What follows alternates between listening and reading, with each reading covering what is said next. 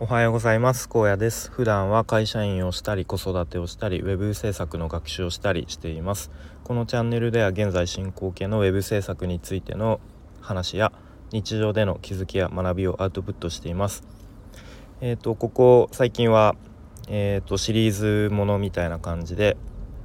話をしているんですけれどもまあどんな何の話をしているかというと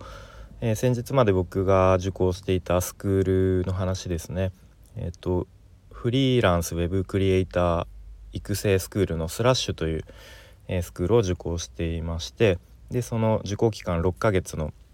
え日々を振り返ってで、まあ、それをちょっとあの小出しにしてこちらで話をしています。でもともとあのノートというねプラットフォームでまあ、そのスラッシュでの日々を振り返ってこう記事を記事というか、えーとまあ、記事か記事を書いていてで、まあ、やっと昨日一応完成して、あのー、公開しましたので、まあ、これってなんか概要欄にあれか、えーと、URL を一応貼り付けておくので、まあ、もしよかったら見てください。と言っても結構内容がねかなりどんどん増えていって文字数でいうと1万文字以上になってしまったのでまあ本当にあの暇な時にでもちょっと見てもらえると嬉しいかなと思います。はい。でまあ、ちょっと前置きはこのぐらいにして、えーとまあ、昨日までどんな話をしていたかというと、まあ、ざっくり振り返ってみますととあれだポートフォリオサイトの、えー、デザインをしていましたね。していた話で。で、まあ、そのフィードバックをもらいながら、まあ、修正してっていうのを繰り返しているうちに、まあ、結構どんどんスケジュールがね押していってで、まあ、そのスクール自体のカリキュラムが今度次のチームサイト制作っていうこう活動に、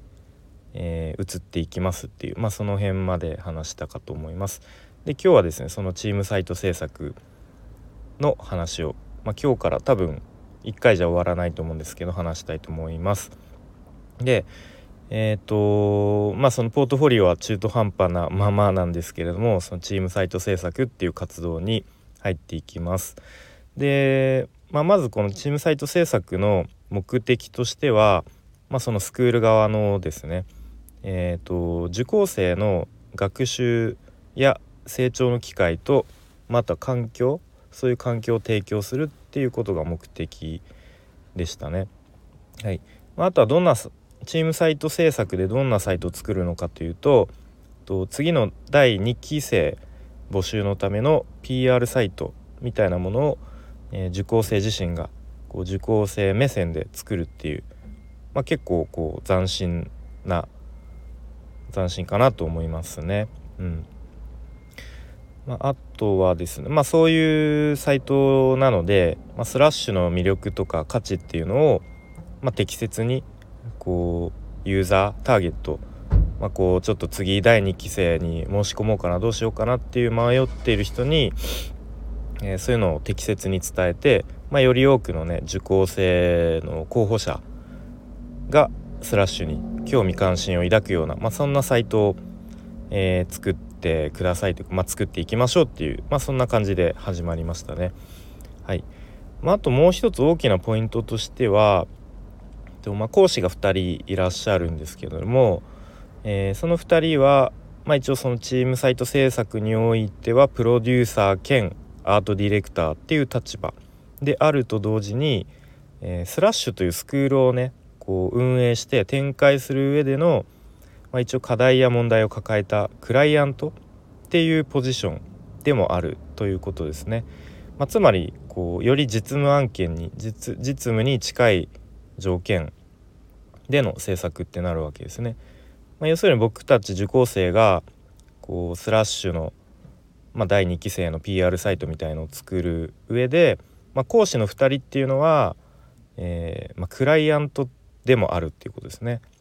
まあ、そのスクスラッシュというスクールを運営して展開している、まあ、クライアントっていう、まあ、そういう形ですねはい。で、まあ、どんなページを作るのかというと,、えーと、6つのチームに分かれました。でトップページミッションページカリキュラムページラウンジページ講師紹介ページ最後メンバーメンバーページですねで、まあ、チーム編成が行われましてで僕は、えー、カリキュラムページあカリキュラムページの、えー、職種はコーダーを担当することになりましたね。はいということで、まあ、早速です、まあ、全体での、まあ、キックオフっていうのもありましてで、まあ、その後チームチームメンバーだけでのキックオフっていうのが、えー、行われましたね。でまあ早速こう納期がねもちろん決まっているのでその納期から逆算して、まあ、スケジュールを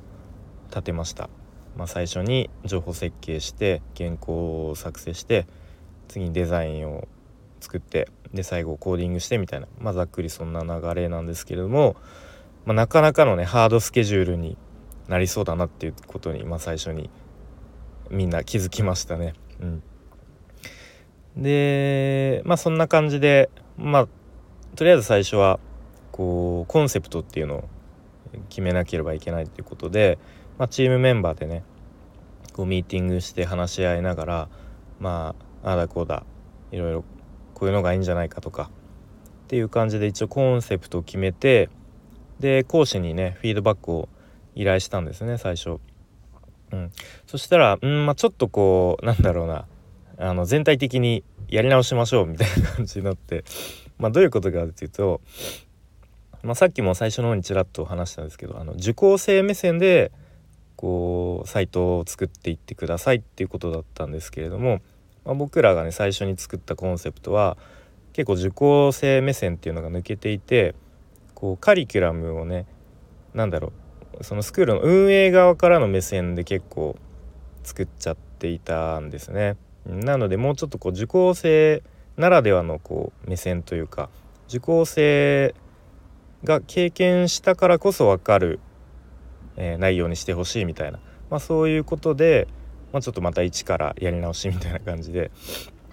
作っていきましたね。はいそれで、まあ、そんな感じでどんどんちょっとスケジュールも少しずつ押していっていきましたね。で、まあ、そもそもカリキュラムと一口に言っても、まあ、すごく多岐にわたるんですね。とまあ、最初の初期の方は動画学習でインプットしたりでそれをプレゼンという形でアウトプットしたりとか、まあ、とはポートフォリオ制作をしたりとか、まあ、今やってるねチームチームサイト制作とかあと他にも毎週行われる、えー、と全体講義とか、まあ、なんかそういうふうに、まあ、こういろんなものがある上でそれを受講生目線でいかに魅力的にこう分かりやすく表現できるかっていうところが、ままあ、やってみて改めてなかなか難しかったですね。はい、で、まあ、結構受講生にこうアンケートを取ったりとか、まあ、こう受講前と受講後で、えー、どういう変化がありましたかとか、まあ、なんかそういうアンケートを取ったり、まあ、結構こう毎日のようにラウンジに夜集まってチームメンバーでこうああでもないこうでもないと、まあ、話し合ったりする日々が